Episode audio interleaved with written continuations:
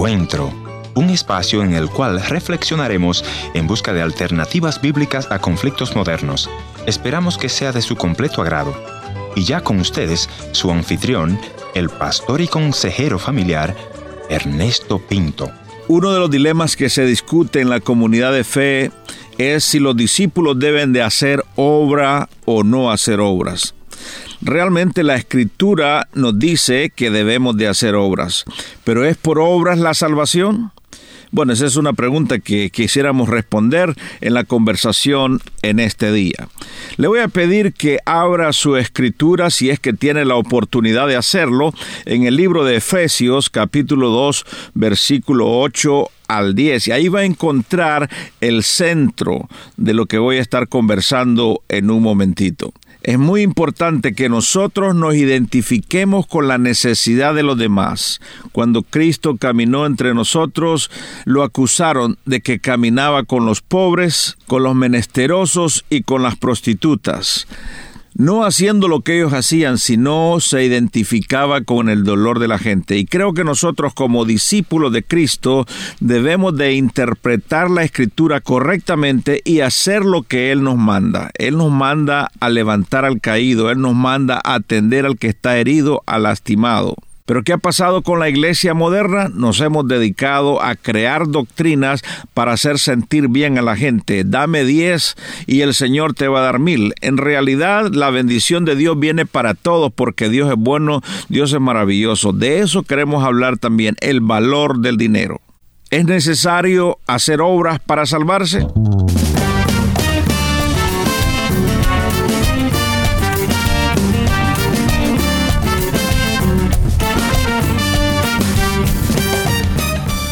Historias que cambian el corazón. Bienvenido al encuentro de hoy. Yo soy tu amigo Ernesto Pinto.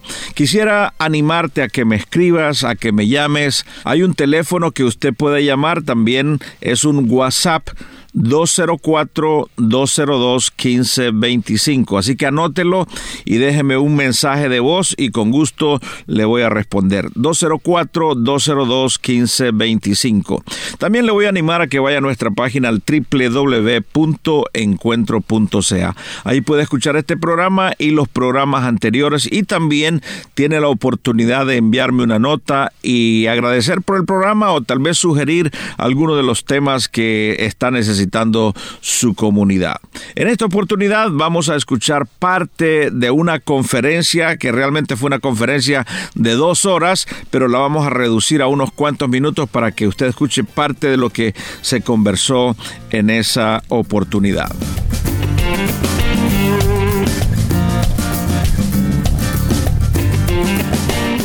Ahora leemos la palabra para entenderla.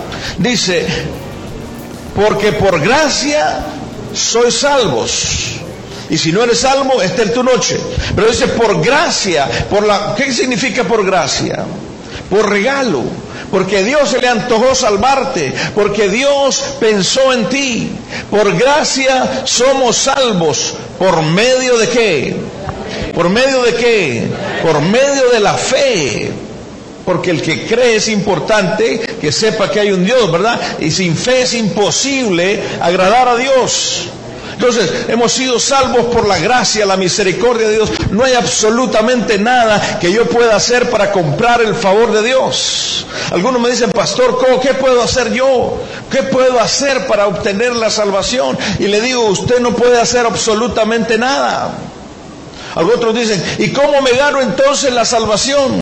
Yo le digo, Señor, no se la puede ganar porque no es una lotería. Ya Dios entregó a su único Hijo por su gracia, por su misericordia. Es un regalo disponible para usted, a usted y su familia. Ahora, cuando entendemos este tema, entendemos entonces que el individuo que entrega su vida a Cristo viene a ser bendecido para bendecir.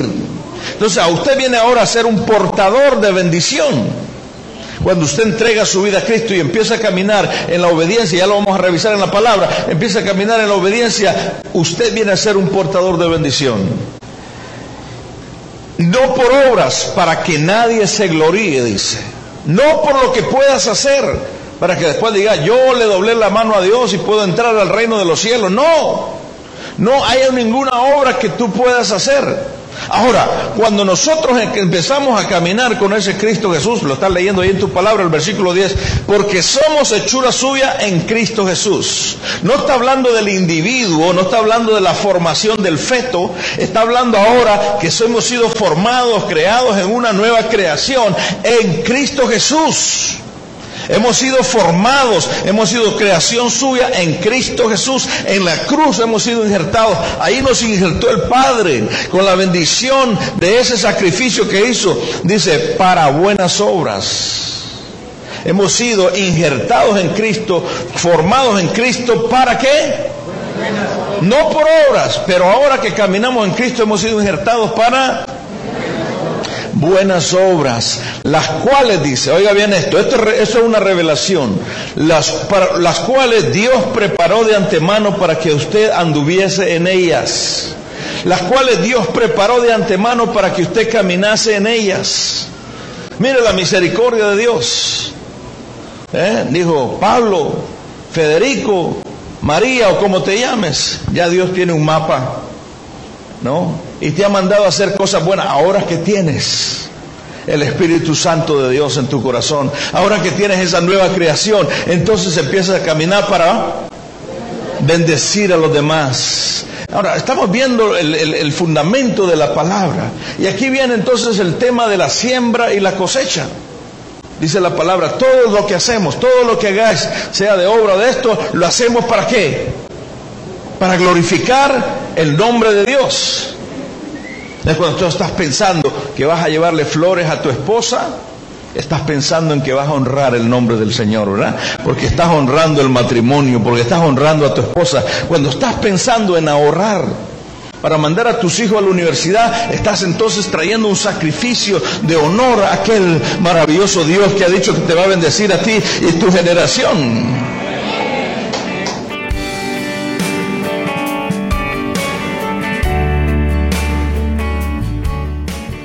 Entonces, si lo entendemos, este tema no solamente es dinero.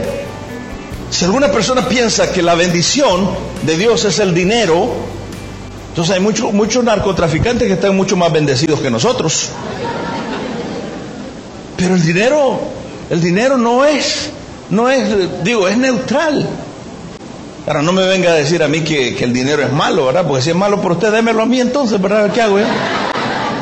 Ese no es el problema, el problema es cómo operamos en nuestra mente cuando tenemos dinero. Mañana voy a ampliar un poquitito más sobre eso. Pero cuando tú entonces entiendes este tema de la siembra y la cosecha, entonces estamos hablando de actitudes, de obras vivas en Cristo Jesús, no de obras muertas, que era de nuestro pasado, no de obras muertas, sino de obras vivas para aquel que murió en la cruz por cada uno de nosotros y apláudale porque Él murió por usted, por usted, por usted, por usted, no importa cuál sea tu condición. Él lo hace. Vea lo que dice Proverbio 19, 16. El que guarda el mandamiento, guarda su alma. Oiga bien esto. El que guarda el mandamiento, guarda su alma. Mas el que menosprecia los caminos, morirá. Está hablando del caminar, ¿no? El entender la palabra. Entonces, el que guarda el mandamiento, guarda su espíritu. Vive en bendición, vive en salud, más el que menosprecia, aún conociendo, menosprecia la palabra, no crece en la palabra, no lee en la palabra, dice que en sus caminos morirá. El que se apiada del pobre, le presta al Señor. 17, dígalo. El que se apiada del pobre, le presta al Señor y Él lo va a recompensar por su buena obra. ¿Cuántos están contentos? Dice que, ahora bien, mira, que dice que caminas en los mandamientos, vives en la presencia de Dios y entonces estás listo para bendecir a otros. El que piensa en el pobre, el que se apiada del pobre, le presta al Señor. Ahora definamos el pobre, ¿verdad? Porque ahí es donde muchos evangélicos nos sentimos culpables. Porque muchas veces pensamos que el pobre es el vago. Un vago no es pobre. Y si es pobre es porque él decidió ser pobre, ¿verdad? Porque le pegó una puñalada al trabajo. No es pobre el que decidió vivir en vicios. ¿Eh? Ese no es pobre. Entonces, pero ¿qué hago yo si en la calle, mire los que andan pidiendo ahí, los menesterosos, Eh, ahí es donde nosotros empezamos a aplicar la sabiduría de Dios y hacer obras vivas. Porque usted es administrador de lo que Dios le ha dado. Entonces administra el discernimiento del Espíritu para saber si realmente usted va a darle a esa persona. ¿Me están entendiendo? Tenemos que aprender a escuchar la voz del Espíritu en nuestro dar. ¿Eh? ¿Cuántos han sentido? Cierra sus ojos por un momento para que no vean su mano. ¿Cuántos muchas veces han sentido del Espíritu? Darle una ofrenda generosa a una persona en la calle sin que usted no la conozca. Pero como era muy grande su ofrenda, usted se la guardó y no dio nada. Entonces no obedeció ni discernió lo que el Espíritu quería hacer con usted. ¿Mm? Así es como nosotros empezamos a vivir. Puede abrir sus ojos. El que siembra, dice el Proverbio 22, 8, 9, el que siembra iniquidad segará vanidad. Y la vara de su, de su furor perecerá.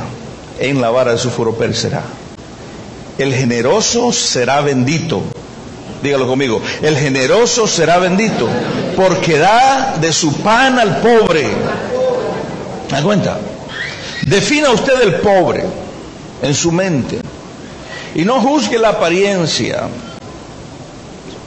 ¿Eh? Porque si no, uno empieza a sentir culpable porque todo el que le pide es que darle. Eso no es así.